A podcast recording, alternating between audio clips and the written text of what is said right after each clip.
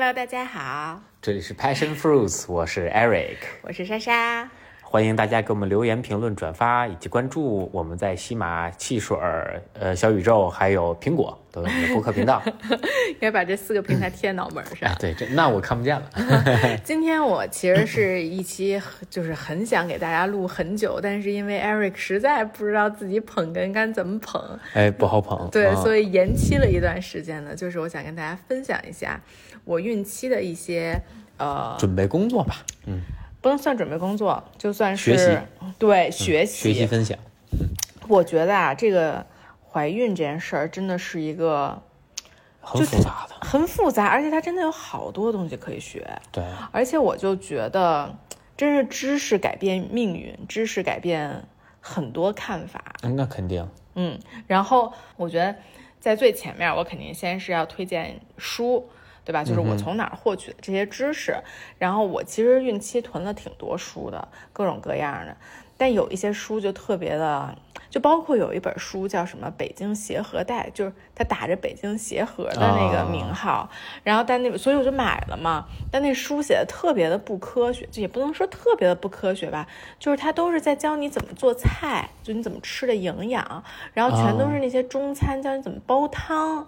就是哦我就觉得很奇怪，那本书就就没有从理论上给你做任何的这个解释。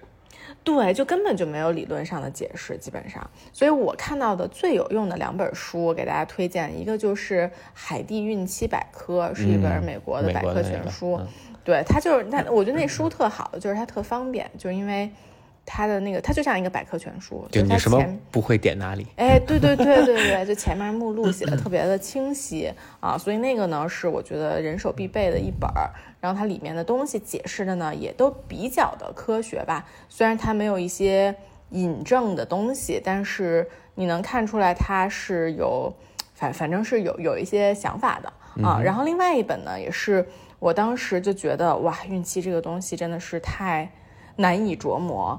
然后我就想多找一些书，然后确实也是因为我在国内找这个书特别的受挫，就是天天教你怎么受做菜的这种啊书太多了，就？很多畅销书嘛，就是那那种风格。对，然后我就说，那我就只能在这个国，就是就是英文的 literature 我找一些呗，对吧？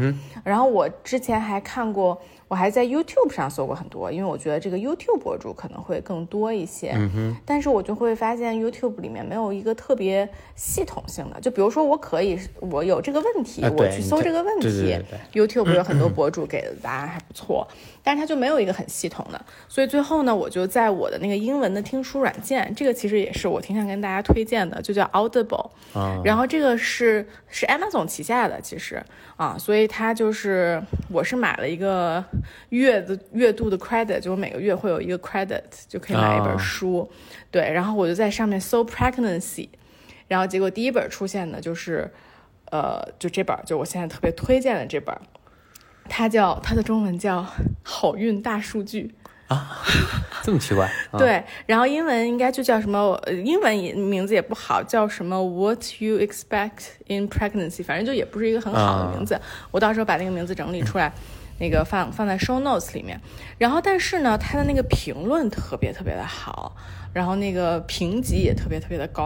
啊，对，所以呢，我就中间听了一段，我觉得特别好。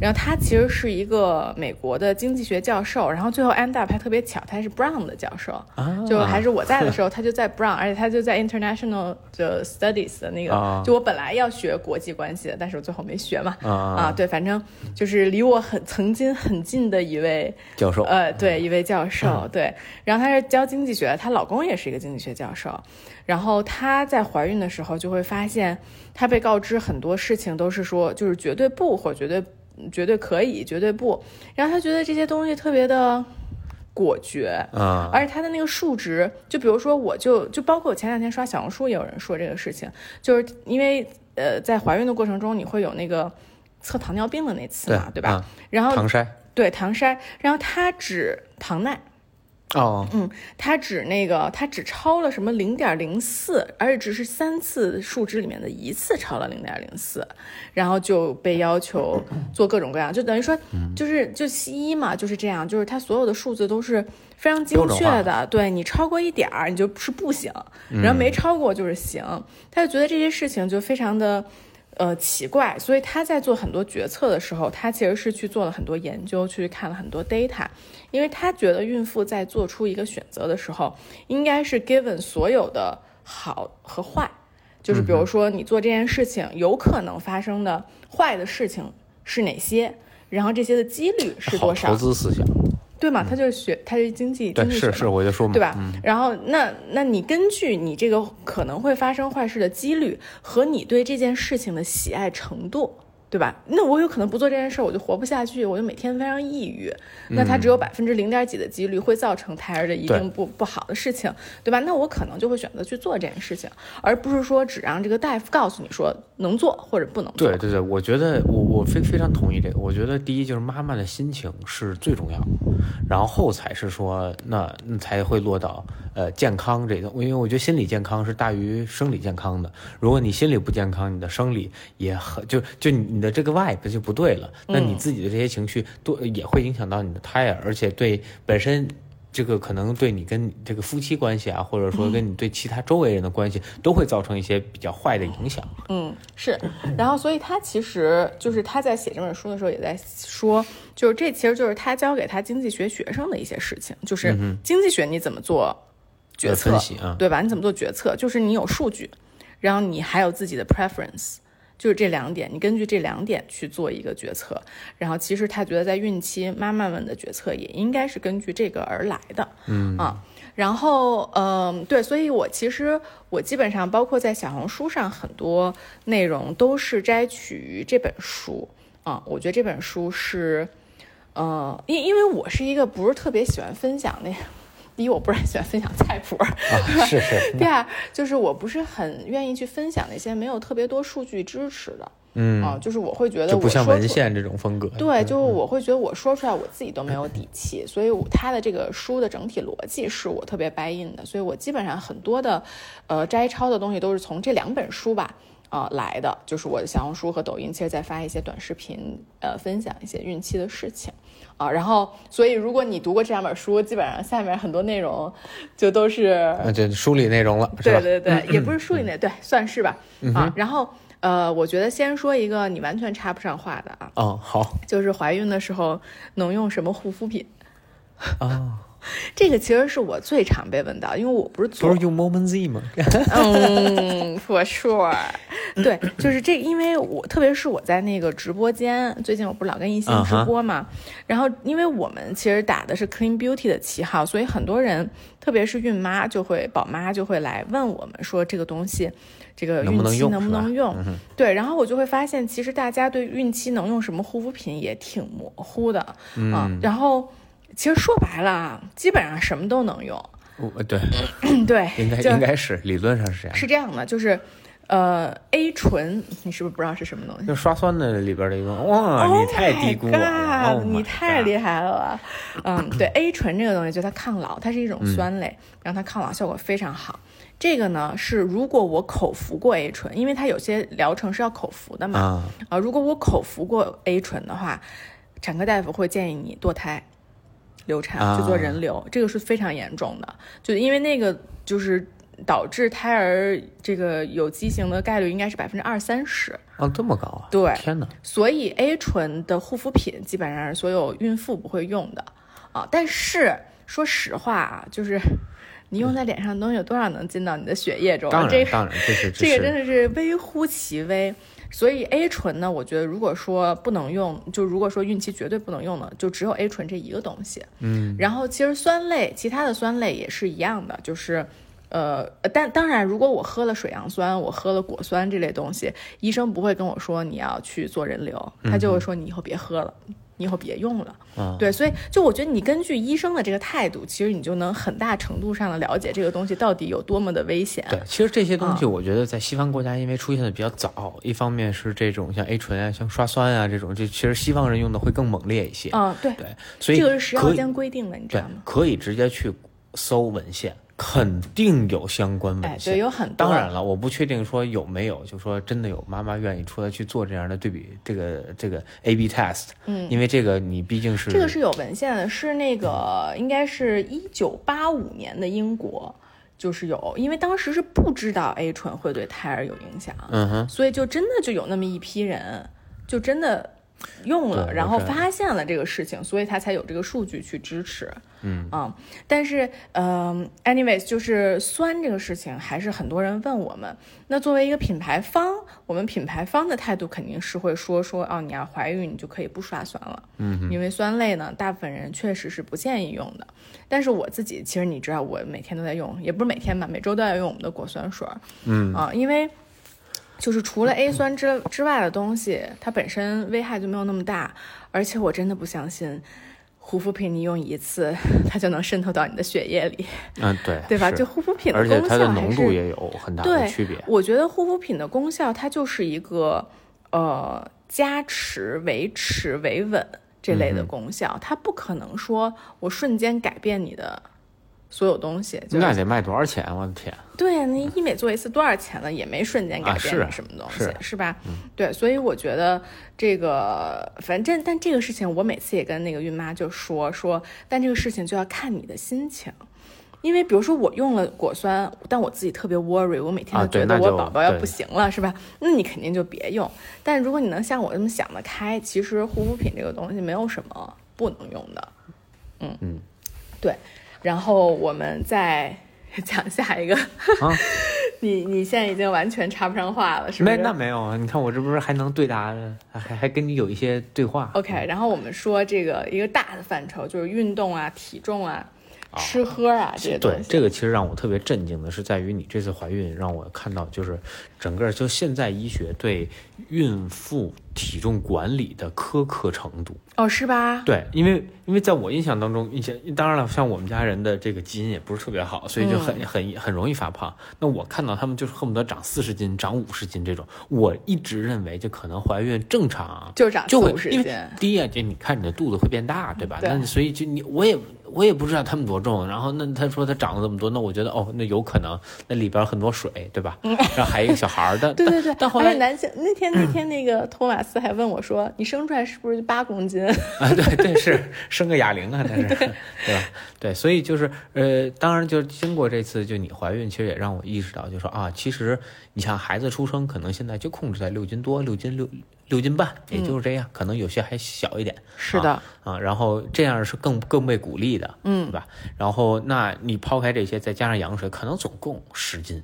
啊，再加胎盘十二三斤，也就这个样子，到头了，啊是的不可能说比这再重，所以那剩下的肉长在哪儿了，是吧？？”对对，那这个就是我我也是通过这一次才了解的。你是不是当时觉得那个特别夸张？是因为我我其实可以贴一个我那个孕期的那个体重，到目前我是三十四周整个体重表，然后我长的体重其实不是特别 typical，就是我是早期其实长得有点多，嗯，然后我到就是十几周、十二周之后吧，其实我长得就很少，包括孕晚期这几周我都没怎么长，嗯一个月长一个月啊才长一公斤，就是我越到后面其实控制的越好，反而是前三个月当时可能还是受激素影响，虽然我没有吐，但是我有点烧心，就吃吃吃吃这吃那，反正就对瞎吃吧我。觉得也是在饮食上有一个比较大的改变。对，然后你是不是当时就觉得我那个体重，因为每次去产检，医生最开始的时候，医生都会说你这长得有点多，呃，对，呃，一方面就是医生说的什么，其实我觉得还好，嗯但是你给我的反应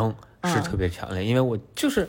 原来吃东西是我拿着那个秤到处走，哦对吧？我是很那后来你变得比我还严格，你要每一口都要去量，嗯，就这个其实是让我知道哦，这件事情就是第一它不那么好控制，是再一个它的重要程度是非常高的。嗯，是，我觉得其实是这样的，就是，呃，我大概整个孕期应该是能控制在十公斤以内，我现在是大概九公斤不到的样子、啊。然后像我这个 BMI，我是正好在十八的 BMI，就是正常 BMI 的最下值，在怀孕之前。对，所以我像我这个 BMI 呢，推荐长应该是十一公斤到十八公斤，所以我长得呢算是呃 OK，稍微比这个正常的要少一点儿。所以我整个的，我给大家一个参考啊，就是就我整个其实算是一个比较正常的体重。就当然小红书上有那种特别卷的，就是可能整个孕期只增增重了三公斤，包括我身边也有，嗯哼，呃，然后。呃，包括什么没有增重的那些，就他们就很卷嘛，大家都不，会我觉得这一方面啊，要看你基础的体重。你说我基础体重就八十斤，那没没不长是不可能，是对吧？是是，对啊。但是就是我想说的是，呃，其实我觉得卷是有卷的道理的。就说白了，你这个时候你不控制你自己，你生完了之后你也得减，对吧？哎，对，那那是那是啊，就是你看我们我们那个给咱们呃，我们不是有一个朋友，他那个孕期长了五十斤嘛，好像，嗯，就是他就是最后孕晚期的时候长得特别特别多啊。那像那样，那你在生完孩子之后，你还是会有一段很痛苦的经历，嗯，对，对吧？你肯定谁都想生完孩子之后回到自己原来的体重，对你现在不好好控制，你就得之后好好控制。对，但我说一个就特别卷的，就我觉得，就一一方面就是要看体重，另一方面还是你把你该吃的营养吃够了就结束了。啊，那不是说，因为我们毕竟是人嘛，就我现在也在老老研究这个健美，他们那个用药嘛，嗯所以这让我就聊聊，就是意识到，就其实人类对这个营养的摄取是有限的，你除非你打药是吧？你说我是个我我我我我我非人类了，那我合成蛋白啊，我合成这个我消化纤维的能力啊，那碳水能力就是比比别别比别人好，我可以多吃。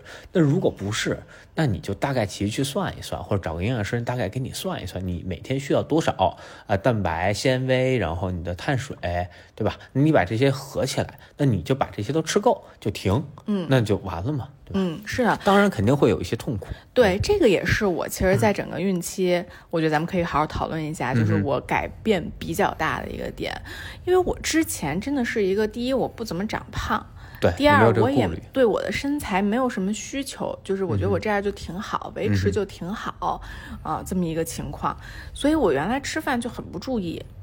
就我每天就我不我的不注意，不是说我经常吃垃圾食品的不注意，我的不注意是我根本不太 care 我今天摄取了多少。垃圾食品吗？就是我觉得相对大家来说，我吃的还是少的。就相对哦大家来说，咱们俩吃的还算是干净的。嗯，但是我不会去 care 说我吃了多少碳水，吃了多少蛋白质。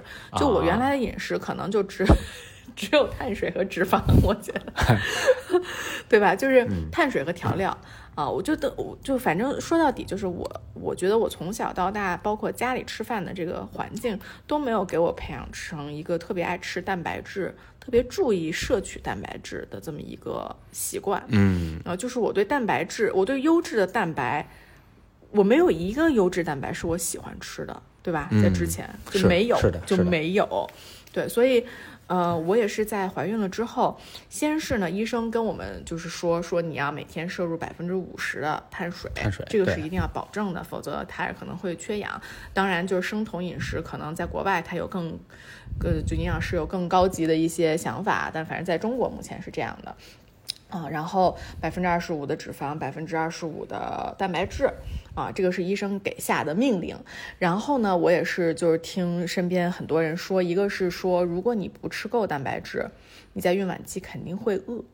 嗯啊这个，是那是肯定的。对，这个啊是我的怀过孕的朋友跟我说的，就是他每天晚上睡觉前要吃一块水煮鸡胸肉，否则他就半夜就饿醒啊。然后另外一个人也是一个生过孩子的人跟我说，就说就是你一定要好好补充蛋白，就否则你的你自己的蛋白流失会非常严重，他会觉得你整他他说生完孩子觉得整个脸都垮了。对，总之就是呃多多种情况吧，让我感受到了就是吃蛋白质的重要性。嗯，然后这件事情就让我就从我怀孕三个月之后，我就打开了薄荷健康，每天用秤称着吃饭，对吧？严格记录我这三大项的摄入。然后也是在这个过程中，我其实发现我有挺大的问题，就是我之前我就蛋白质就是很难吃够，对，是的。然后其实优质碳水我也很难吃够。我虽然吃碳水吃很多，但反正就都不是不是很优质。对，那肯定是。所以我在整个孕期，其实饮食调整的变化，我觉得还是挺大的，对吧？嗯，你觉得有什么？你从你的观察，你觉得？因为因为我我是就就当然，我从小就对西餐相对来说更喜欢一些，所以我而且我接触的这个健身相对早一点，就很早我就开始就是补蛋白。啊，然后再一个，因为男生，然后再一个，我小时候喜欢吃西餐，所以像什么鸡翅啊，然后这汉堡啊，那这些东西，对，那包括牛排呀，呃，然后蛋奶这些，我从小都比较喜欢吃，所以相对来说，我蛋白质一直都是算比较 OK 的。嗯，但是大部分的，就是我觉得是在中国的饮食结构就是很低蛋白，因为尤其是我回想起我小时候，我在我们家吃饭的时候，晚上可能一道肉菜没有。嗯啊，那那或者就有肉，就是猪肉，嗯，肉末肉末炒炒，那那算好的。很多情况下就是三盘素菜，一碗米饭，然后你用那个菜汤泡饭吃。嗯啊，是。那那你你你说你除了一些碳水，而且还是米，对吧？那也不是什么优质碳水了。嗯啊，然后再加上一些蔬菜，然后纤维，就仅此而已。嗯啊，那其他你的蛋白来源是从哪来？啊，那好的可能会有一些肉末，像你说那那不错了，对吧？是啊。但你真是整块整块肉，其实是很难很难出现在这个一般就家里做饭很难出现在家里的饭桌上。是的，我觉得这个是中国饮食一个挺大的问题。嗯，穷嘛，说白了，之前中国还是穷，之前是。但其实咱们这一辈儿不。这这习惯没有改过。习惯对我觉得还是习惯的问题。就比如说像我们家，特别是在小瑞这个这个我们俩结婚之前，你看我们家吃饭，就是一个就是大我们特别爱吃香肠。对吧？就是那种四川的或者广式的那种香肠，那是多么不优质的蛋白。对，然后我们都特别，我我是我最不爱吃两个东西，就是牛排和海鲜。哎，就是世界上最优质的蛋白，密度最高，对，最干净的两个食物。是是是，啊，然后就就像你说的，家里吃饭的肉菜可能就是什么肉丝炒什么这个东西。对，你说的这个，我另一点我想说，就是因为。呃，这个我也能理解，就是中国之前就是受穷的时间比较长，再一个并不是游牧民族，所以整个就畜牧业比较差。对，如果是像内蒙人，他们吃的就很多。对啊，那畜牧业比较差，所以大家只能靠这个植物，就是水，就是不能叫，应该这算什么呀？种种植啊，农耕啊，来来来补充自己。那这一点上来说，呢先天就有很大劣势，所以有一些肉的时候，会尽量的把它烹饪的好吃。嗯，而再一个就是，就之前像中国还还是因为穷嘛，那你整个这个运输条件不好，所以很多肉来了之后，它可能不新鲜了。嗯，那你不没有办法说，哎，我煮一下就吃，或者我我生吃，对吧？这都不现实。那我只能通过烹饪，通过更重的这个调味，然后把它压住啊，让它更好吃。所以这个我觉得也是一个问题，就是我在吃这些东西同时，我摄入了很多杂七杂八的东西。嗯，那这个会其实对身体，我觉得代谢呀，这都会产生负担。嗯，是的，对，所以我觉得我是在孕期的时候改变了很多这个方向的东西，就是我每天会比较注重去吃蛋白，就比如说我要保证。呃，如果我今天中午想吃一顿我想吃的东西，那我可能早上就要喝酸奶，啊，再吃个鸡蛋，对吧？我保证我早餐的这个蛋白摄入是够的。是的，啊，或者是，呃，反正就是我觉得我心里就会有这根弦儿，然后我觉得这个是我希望我产后也能继续坚持一个东西，因为这个是好不容易养成的习惯嘛，嗯，对吧？就我觉得这是一个很不容易的习惯，包括以后咱们家的整体的一个食物的。每天吃食物的这些东西，我也希望能够维持啊。我觉得这样还是我我反正还挺喜欢的。虽然我也说不上，我觉得身体有什么样的改变吧，因为可能现在这孕期它改变本来就比较大，所以我也呃 figure 不不能 figure out 它有什么改变。就我我的感受就是，我一旦蛋白质摄入不够，我的身体就跟抽了一样，就一下就抽掉了啊，就一下就掉了啊，会非常快。嗯，OK，对，然后嗯。那我们先接着说吃的，好吧？啊啊，然后就是孕期有一个 myth，有一个神话，就是要多吃鱼哦，对，这好像反正中国很多的这个家长都这么说。对，就包括其实这个我刚刚怀孕的时候，你妈还天天逼我吃鱼，但是就也没有没有逼我啊，就是每次都说多吃一点儿，然后那个说什么这个好啊，然后但是呢。其实咱俩都是属于那种特别轴、特别有自己的意见的那种人，所以呢，就在在在咱们多次拒绝后，咱妈也都不会再逼咱们去吃这些东西。是，我觉得就鱼里面，第一呢就是蛋白质比较好，呃，比较优优质；再一个呢，它有很好的脂肪，那它这个就相当于鱼油嘛，其实就是 omega three 这些东西。那其实你要能吃鱼油的话，我觉得也 OK，嗯啊，因为早年间呢，他们那时候没有这些东西，那他们只能通过吃鱼来补充。嗯嗯，我也给你科普一下，其实吃鱼特别的有意思，你知道吗？我也是看了这些书，嗯我才懂的。就是鱼呢，它其实有好有坏，嗯，那当然，就是不是说鱼本身有好有坏，就是吃鱼有好有坏。就吃鱼，它里面好对宝宝好的呢，就是你说的 omega three，就是是 DHA，它能提高宝宝的智商。嗯哼，然后但它里面的汞是会啊降低宝宝的智商，所以就很 tricky，你知道吧？啊然后就就是反正我我所有的数据其实都在小红书上有啊，就是它就大概什么你每天摄取多少毫克能什么呃升高宝宝智商多少，每天什么呃摄入多少汞能降低宝宝智商百分之多少，就大概是一个就很 tricky 的一个点。嗯对，所以第一个点呢，就是你一定要去找那些就是高 omega three 但是低汞含量的鱼。那基本就是深海鱼。嗯，嗯，呃，深海的小鱼还是。哦，因为它越大的鱼，就是不是咱汞鲸鱼咱也吃不着啊，当然。就比如说鱼翅这种东西，其实就不好。就越大的鱼，它就是其实就是越大鱼，它吃的小鱼越多，它那汞在体内就越多。但我想说，你吃那鱼翅，它是翅，它不是鱼。哎，也是也是，对吧对啊对，但是就是比如说金枪鱼就不如不如三文鱼。啊，那啊，啊，对，就是深海的小鱼，像什么那，但咱都不不太能知道什么沙丁鱼那些都是特别好的，其实就都属于这种 omega three 含量非常高。就不太好吃，沙丁鱼挺难吃的。是的，反正中国能吃到比较常见的就是三文鱼啊、鳕鱼啊这种啊东西。，对，是的，嗯，是就整体在这个 spectrum 里面排名比较高的。对对对，应该啊苏梅应该也，我看我感觉她应该也挺好的。那我不知道，这个没有在我的那个表儿里。对，然后呢，这个但是非常搞笑的一个点就是说，不管你怎么努力，就除非你是生活在海边，你真的天天吃鱼，嗯你的影响会非常大。剩下的话，不管你怎么努力，你的宝宝的智商的浮动不会超过三点五。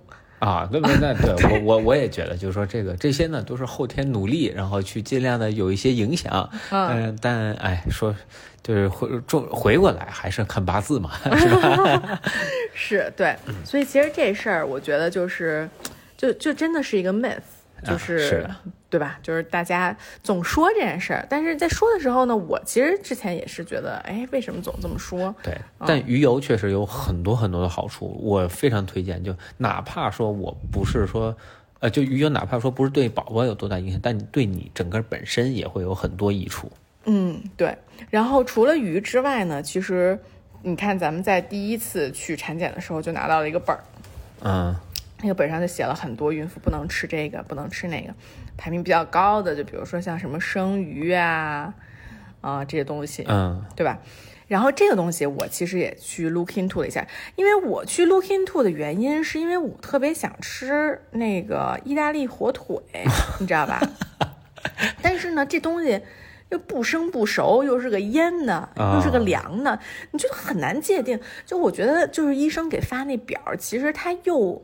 又很细又很宏观，你知道吧？就是就他就说什么你不能吃这个任何有有可能感染细菌的东西，我都我不知道什么能嗯感染细菌，对吧？所以我其实当时最想吃的就是意大利火腿这类的东西，我就去看了一下为什么就是规定了这些是就是这些东西，其实就是几种菌群吧。那 最常见的就像什么沙门杆菌啊、大肠杆菌啊这些东西，但是其实这些东西的影响不是特别大，就是可能只会让你拉肚子，然后对宝宝的影响也没有那么大啊。然后这些东西就是在什么生鸡蛋啊，在生肉里面，所以其实生鱼片只要它比较新鲜，问题也不大不太大的，就跟你吃沙拉，如果沙拉没洗干净，上面其实可能跟生鱼片的寄生虫是一样的。嗯啊，呃，然后呢，呃，其实真正对宝宝有影响的两种菌群是弓形虫和李斯特菌。弓形虫我觉得很多人都知道，因为很多人怀孕的时候决定养不养猫，因为猫是弓形虫的宿宿主。嗯啊，对，就很多人会说不能养猫，但其实这这我就不展开讲了，因为对，就跟咱们这期没什么太大关系。对，那弓形虫和李斯特菌这两种其实是比较。就真的是会对宝宝有危害的东西，然后这两种菌呢，其实最常见的就是生肉，然后包括像意大利火腿嗯，这种东西就包括腌制的，对，呃，就生，因为它是生的，腌制就是生的腌制，比如生腌螃蟹、生腌虾呀、这种，应该都会对，同样。那肯定的。然后包括没有洗干净的蔬菜，其实这都是弓形虫很容易去的地方。然后呢，李斯特菌就比较就是比较多了啊，就是它可能会有的时候你一片胡萝卜菜地可能都感染李斯特菌了，这也有可能，就是胡萝卜也有可能感染。比较常见的就是在那种鲜奶制品的奶酪啊和火鸡肉，你知道吗？就火鸡肉特别多李斯特菌。嗯，所以这两种也是就不建议吃的。那剩下的果蔬就是一定要好好洗干净，然后最好煮熟的吃就可以了。果蔬，果 果呃果就是洗干净。因为李斯特菌就是八十度就会死嘛。嗯，对，所以就是这两种菌是真的比较有危害，大家需要去注意的。所以就是我觉得我是看了这些之后呢，我其实现在偶尔也吃一些生鱼，呃，但是我反正本来也没那么爱吃吃生鱼，对，所以就偶尔吃一点儿。然后意大利火腿呢，我就减少了一些量。然后包括现在很多从冰箱里拿出来的，这个熟肉，熟肉，对，对这个我觉得其实是特别是中国饮食更常见的东西。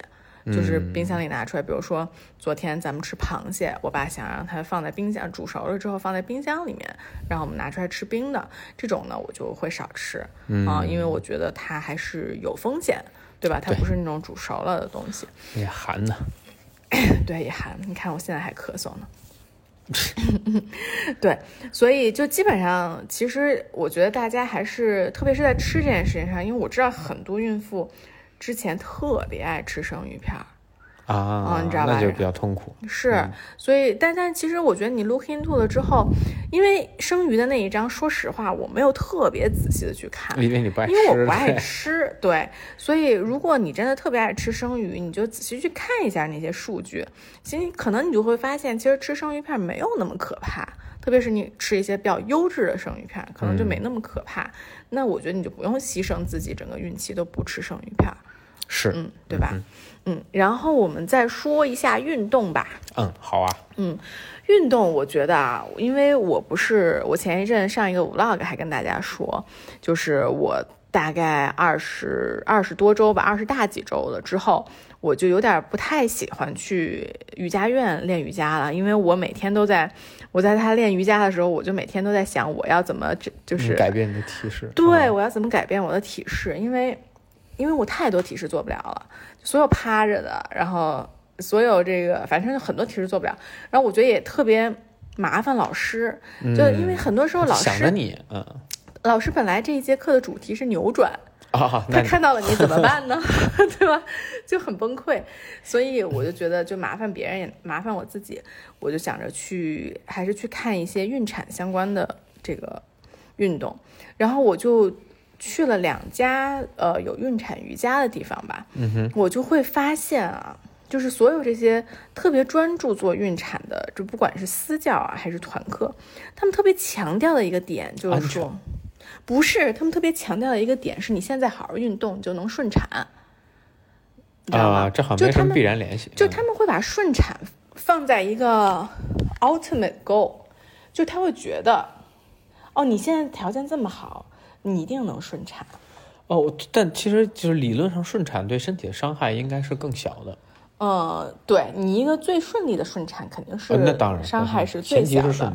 嗯，对，所以就是我其实当时就有点不理解，因为我觉得身边很多人就是他顺不顺产，好像 也跟他运不运动没有那么大的关系，或者就是说，就是我我觉得这是这是这这是一个特别自然的事情，而不是说我运动就是为了顺。就我觉得他这个逻辑链特别的奇怪。嗯，这当然他是为了卖课嘛，这个也能理解。是是，对，嗯，然后像我，其实我跟大家分享，我从始至终到现在一直都有胎盘低置的问题。它应该叫胎盘前置还是低置？嗯，反正就是胎盘比较低那个位置。胎盘低置。对。然后这个呢，其实是我在学孕产的时候就知道，它其实从二十八周之后，如果你胎盘低的话，它就是一个挺高危的事情。对。但是就，而且基本上，如果你二十八周之后胎盘低，所有的孕产瑜伽都不会接你，你知道吗？嗯。嗯，他就会觉得你太高危了。对。啊，但是其实我从最开始到现在都没有停止运动，啊，然后我觉得这个低质的胎盘。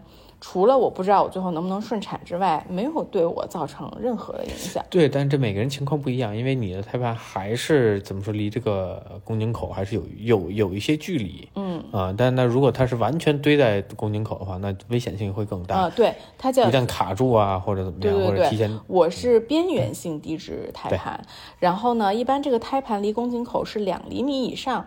它才会让你顺产，啊，对我现在应该就是正好贴着宫颈口，但是也没有盖上宫颈口，属于一个这样的一个情况，对，呃，然后我自己个人，我觉得运动的话呢，我其实，在小红书上分享，就是我觉得不能，就是在书上写的是你绝对不能做的运动，就是摔倒的动运动，对，这种还是会对胎儿造成危险嘛？你它主要怕的是胎盘脱落，哦，啊，就是你。摔了之后，你的胎盘砰掉下来了，嗯，那胎儿就没有任何的呼吸的这个东西了，这个是最可怕的，包括可能一些震动导致的羊水破了呀之类的这些东西，所以这些摔倒的运动是真的不太行啊。那摔倒运动他们的举例呢，就基本上是滑雪、攀岩这种东西。然后我其实很同意，就是因为我觉得滑雪和攀岩这种摔倒是你不可预期的摔倒。就所有有不可预期摔倒的这种运动，其实都更危险。嗯，因为像我，其实，在二十周之前，我不是都是在跟大家玩飞盘吗？对。然后我就摔了好几次，当场就。哎，其实这事儿啊，我觉得就是这些这些运动呢，都有就是意会有一些意外。你毕竟它是运动嘛，但是就是你就就是别别再去冒险，因为我也呃，我看过几个。呃，姑娘也是中国的，然后他们是攀岩的，就重度爱好者。那他不攀岩肯定受不了嘛。嗯。那他们呢，就对他们能控制自己，我觉得一方面是说他能控制，再一方面他不会再去爬就暴食，他不会再去走线了，他横着爬或者怎么样，就尽量给自己找一些安全的这个方法。是的，是的，是的，对，就不是说攀岩不能做，不是说滑雪不能做，而是你不要在这个时候去做一个你没办法掌控会摔下来的东西。比如说你暴食，你 V 一、V 二、V 三爬的都非常轻松，对吧？那你只要不爬，你不不天天去爬 V 六，我觉得问题也不大。啊。就你不会突然这么摔下来。就像我觉得我在玩飞盘的时候，我所有，因为我们飞盘还是比较守规矩的，所以我们不会有太多的身体碰撞。嗯哼。那你比较危险，就是说你被撞倒了。对。这个是你不知道的情况下你摔倒了。但是如果你是在比如说我就是重心不稳，我跑过去的时候重心不稳摔倒，那这种情况下你自己都知道你自己要摔倒，所以你的核心其实能很好的保护你自己。我觉得这种情况就没有太大的问题。是，但我还还是不太推荐。嗯，是。然后还有一种就是心率超过最大心率百分之九十的运动，这个是不让做的。嗯。然后这个实验他们是拿奥林匹克运动员去做的，就是奥林匹克运动员在怀孕的时候，如果心率超过了百分之九十，他们的胎儿供血都会降低。那肯定啊，嗯，对，所以反正无氧耐力这是。对我整个在孕期最推荐的运动，我觉得还是游泳，就因为这太轻松了，就而且你可以很好的消耗卡路里，是因为你可以长时间去做这个，对你自己没有任何的。游泳不属于对自己有伤害的运动。对，而且就真的是你肚子大了之后。我在学孕产瑜伽的时候，就会发现，就是你的盆底肌，就很多人说要做凯格尔运动嘛，就是你去收束你的盆底肌，因为大部分人的问题可能是有什么漏尿啊，有什么这些问题，就是他的盆底肌不会收，嗯啊，但是其实你在孕期的时候，更大的问题是你的盆底肌无法放松。啊他天天就在承受着一个非常重的重力啊，然后他们就是，其实他们在产后去做盆底肌测试的时候，就会发现他的盆，就很多人的盆底肌是在紧张且松弛的情况下，这就是最可怕的。这个这个我不太理解，不是紧张且松，就是拉长且紧张啊啊啊。这么说，就它既是一个拉长的状态，但它又很紧张嗯啊，就这是一个最最不好的状态。所以我觉得游泳的时候，你能很好的去放松你的盆底肌，就因为它不不，承它没有担重力。那么重的重量了。然后还有就是，我其实会做那种小的瑜伽球，然后包括其实如果这个你的 skill 好一点的话，你拿那种筋膜球去按摩你的盆底肌，嗯。啊，就我觉得都是有很好的效果的。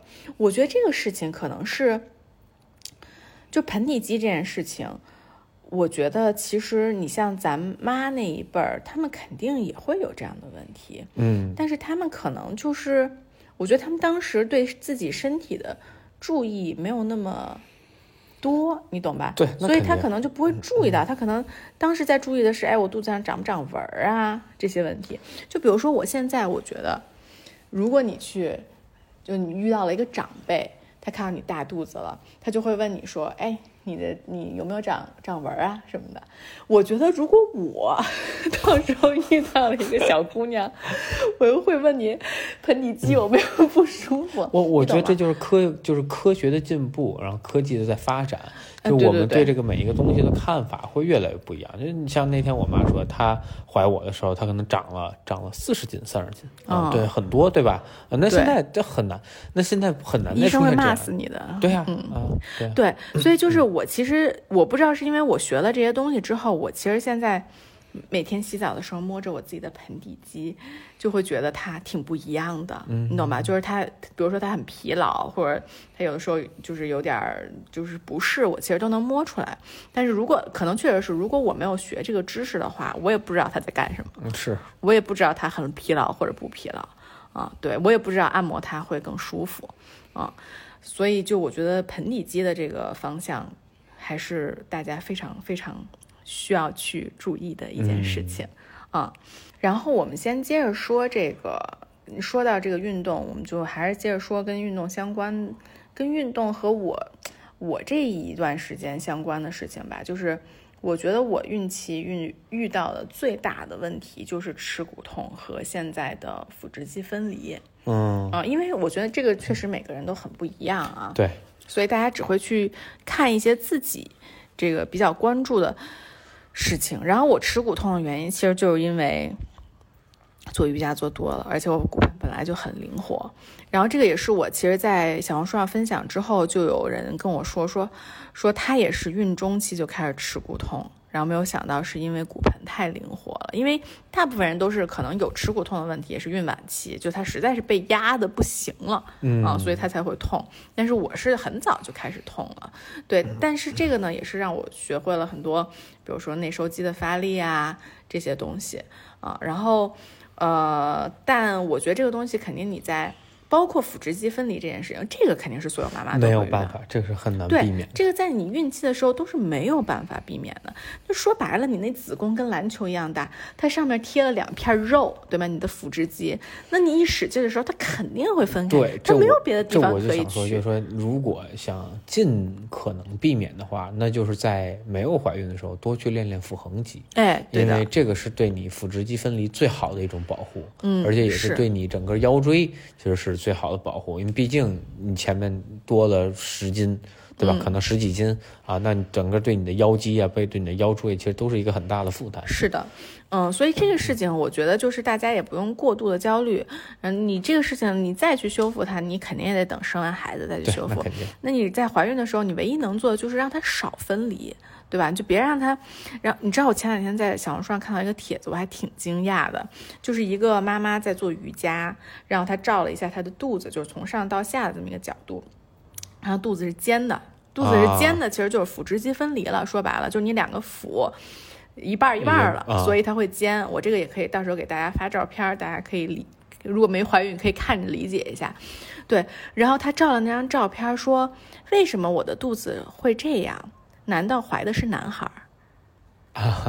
我突然看到，我真是觉得就，呃，这这我我真的是觉得大家一定要在怀孕的时候多去看一些科普的内容啊，就。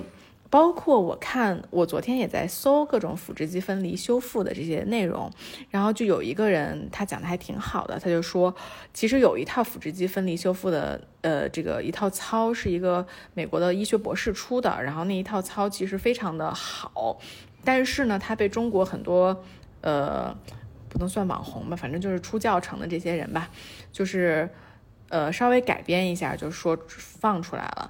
然后，但是呢，其实人家那个那个 doctor 那个博士在讲这个事情的时候讲得很清楚，就你第一步一定是要学会的是腹式呼吸。嗯，你只有会腹式呼吸，你才能把你的腹横肌收住，收住，对，你才能去做这些运动。如果你腹横肌你自己都收不住的话，你做这些运动它不能帮你去恢复你的腹直肌。是对，所以就我觉得这个就是腹直肌这件事情。虽然其实我觉得大部分人都是可以通过自己恢复的，但是我觉得大家也要好好的去研究。比如说，如果你们认识的，特别是从长辈啊，就长辈就比较明显嘛。就我觉得有一些长辈，他就是这块儿，就是腹部这块肉特别特别多，嗯，对吧？就是他就是他可能人也不胖，嗯，但是他就是腹部腰就是这个腹部腰部容易长赘肉的，嗯，对，它其实大大概率就是它的腹直肌没有被修复，它可能现在还是分离着的，哦，是吗？嗯这有什么必然联系吗？因为它的这儿的肉就会凸出来。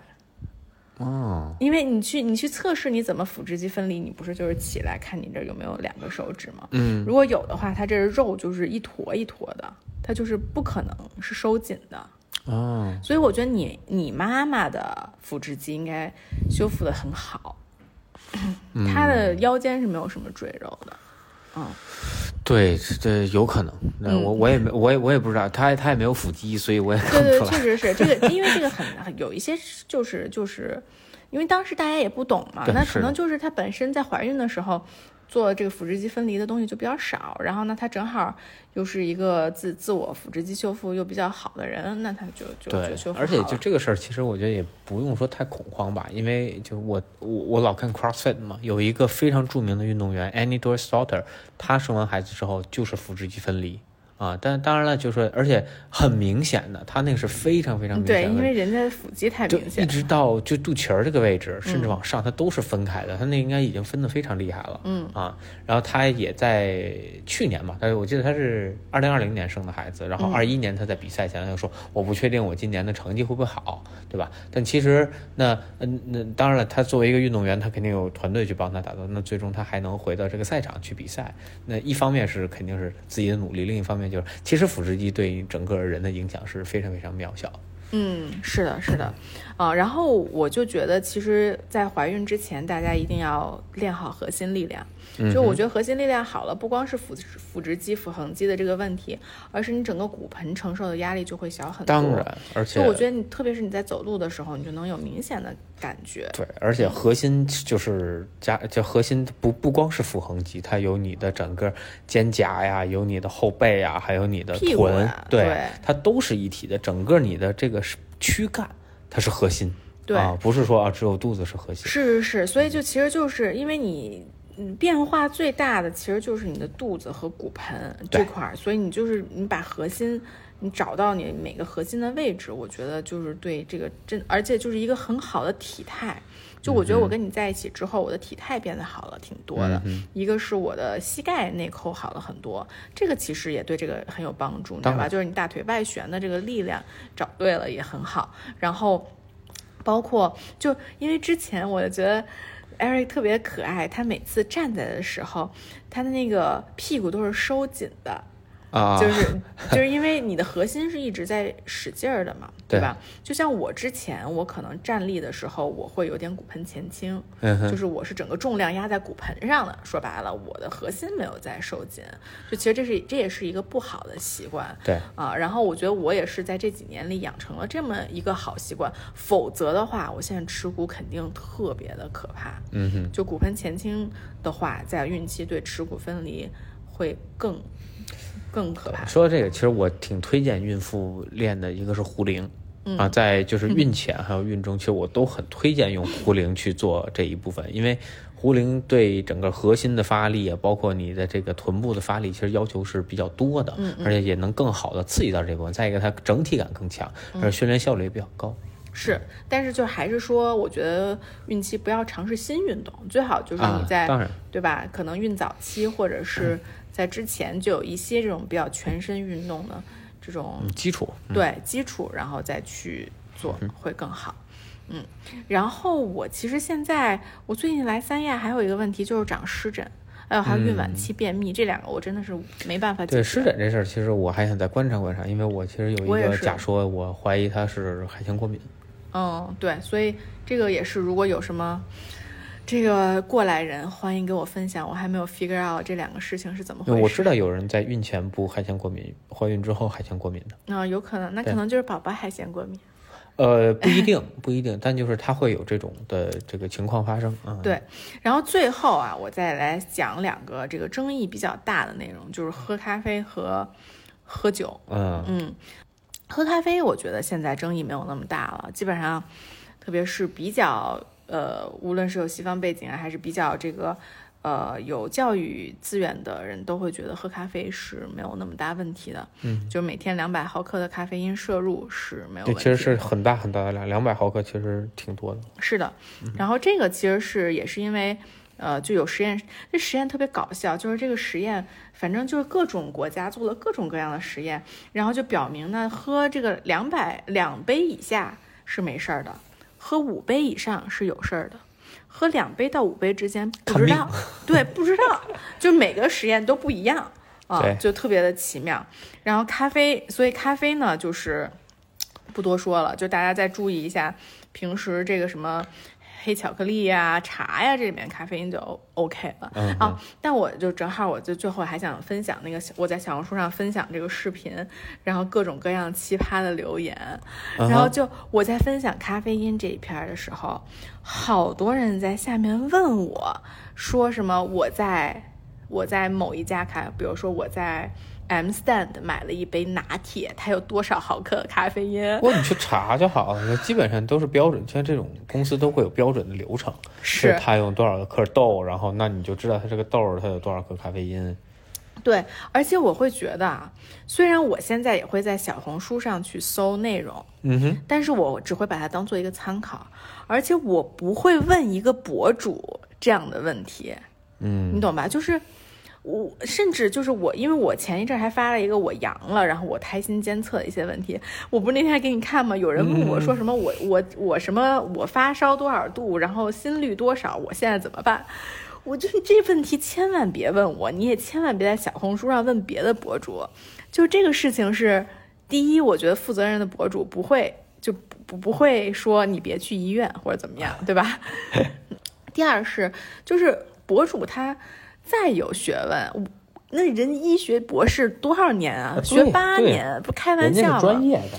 是，然后就像我的那个我的孕产的那个老师就说，他他就在上课的时候就说孕孕产瑜伽的老师他就说，其实呢孕产老师都要学会看 B 超单，但是你要看的是医生的解读，对吧？就是医生在下面写那些字儿，什么胎盘前置、臀位啊，你不是要看的是上面那两张图。因为你每次咱们拿到那图，你会发现它什么照了一个脐带，然后照了一脊柱，你都不知道在照什么东西。对，他说人家那是学了八年才会看的东西，对吧？你不用去看那个东西，你去看医生告诉你，医嘱，看医嘱就行，就 OK 了。所以就我觉得这个在小红书上，就把小红书当成一个百科全书，还挺吓人的。哎，这个没办法。对，然后喝酒呢？我觉得这个事情特别的有意思，就因为我在小红书上分享了一篇喝酒有关喝酒的，一篇有关喝咖啡的，当然就还有什么吃鱼乱七八糟其他的。然后数据最好的就除了我那个阳的那一篇之外，就是喝咖啡的这一篇。嗯。然后数据最差的，包括我喝酒，我说能喝酒那篇，其实被人在小红书上举报了，你知道吗？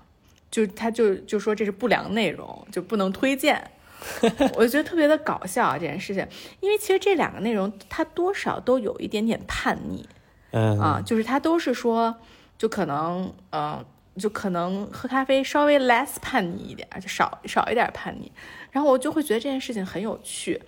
我在就我先跟大家说喝酒的这个事情啊，就是基本上呢其实是可以喝酒的，就你每天喝一杯，就是它是一个一个单位的酒是证明是 OK 的。一个单位是是多少？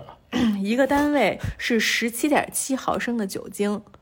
哦，那不少。对，所以你就换算成不同的酒的话是不一样，反正就是一那种一杯葡萄酒啊，一杯啤酒啊，都是没什么问题的。反正十七点七毫升的酒精嘛，你就自己去算啊。然后这个单位是没有问题的。然后包括其实国内很多那种教授都出来说过这个事情是没有问题的。嗯但是为什么产科大夫还是建议大家不要喝酒呢？就是因为。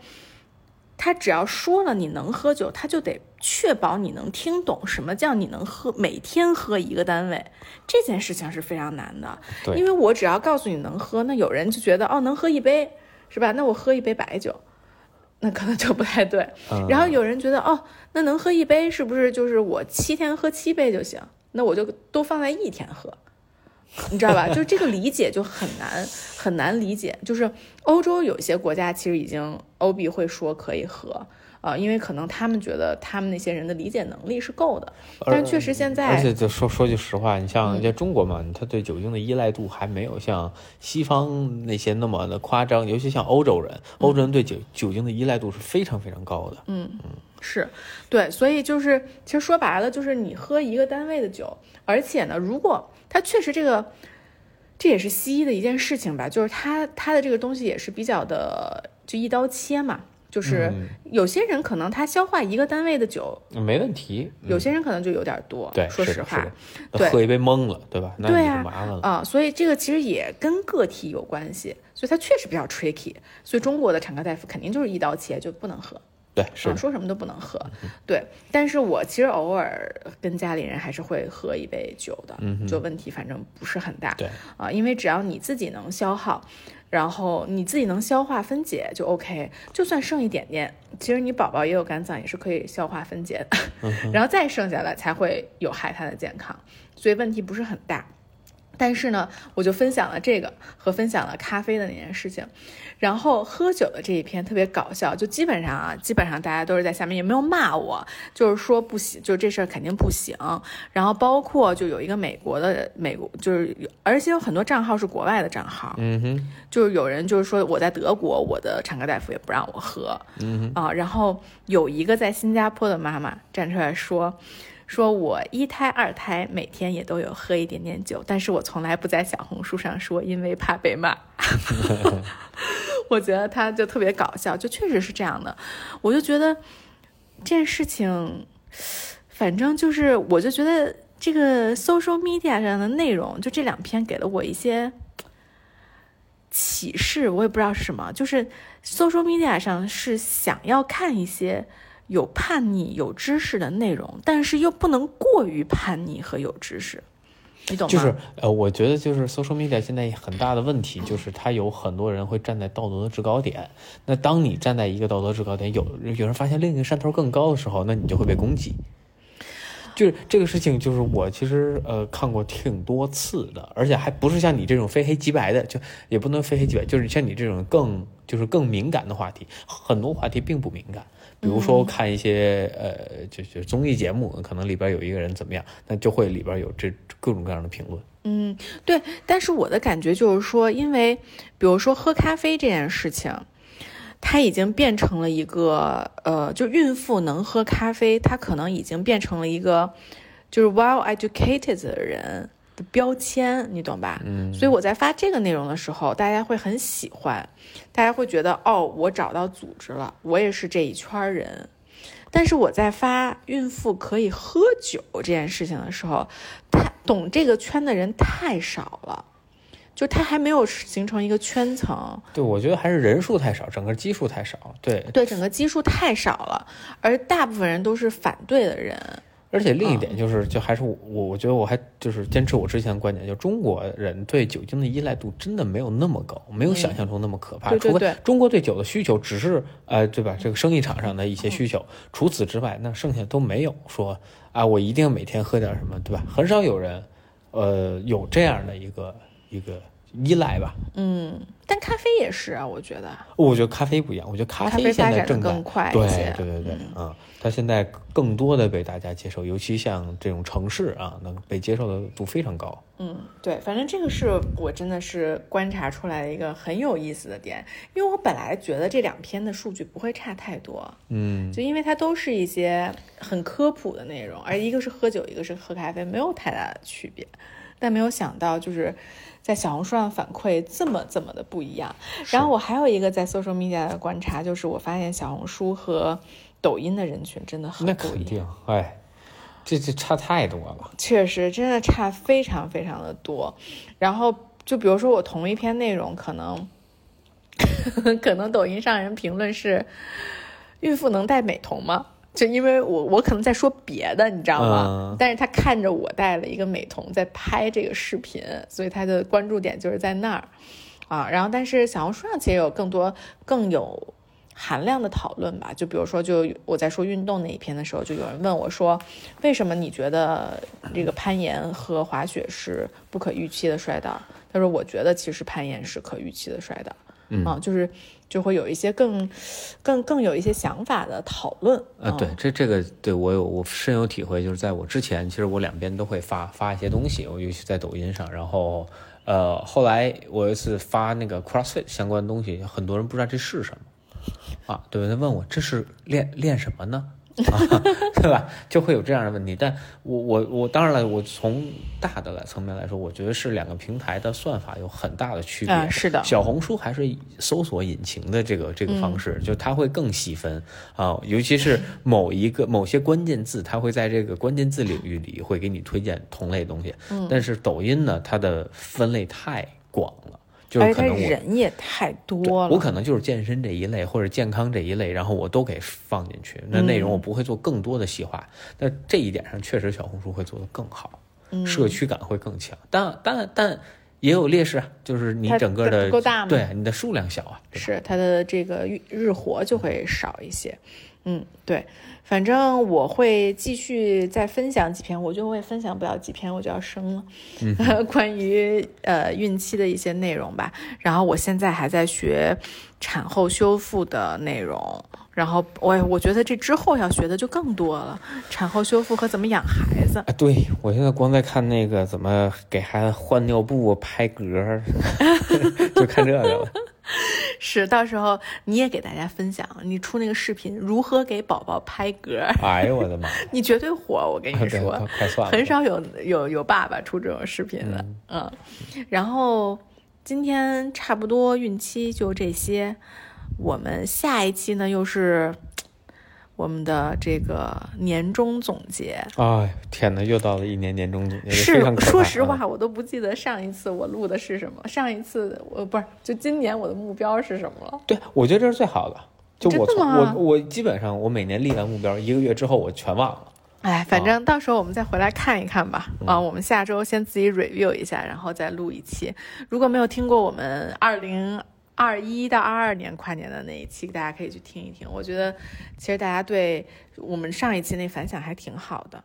哦，对对对对，嗯，OK，行，那我们今天就这期就这样。嗯嗯，好，我们下期再见，拜拜，拜拜。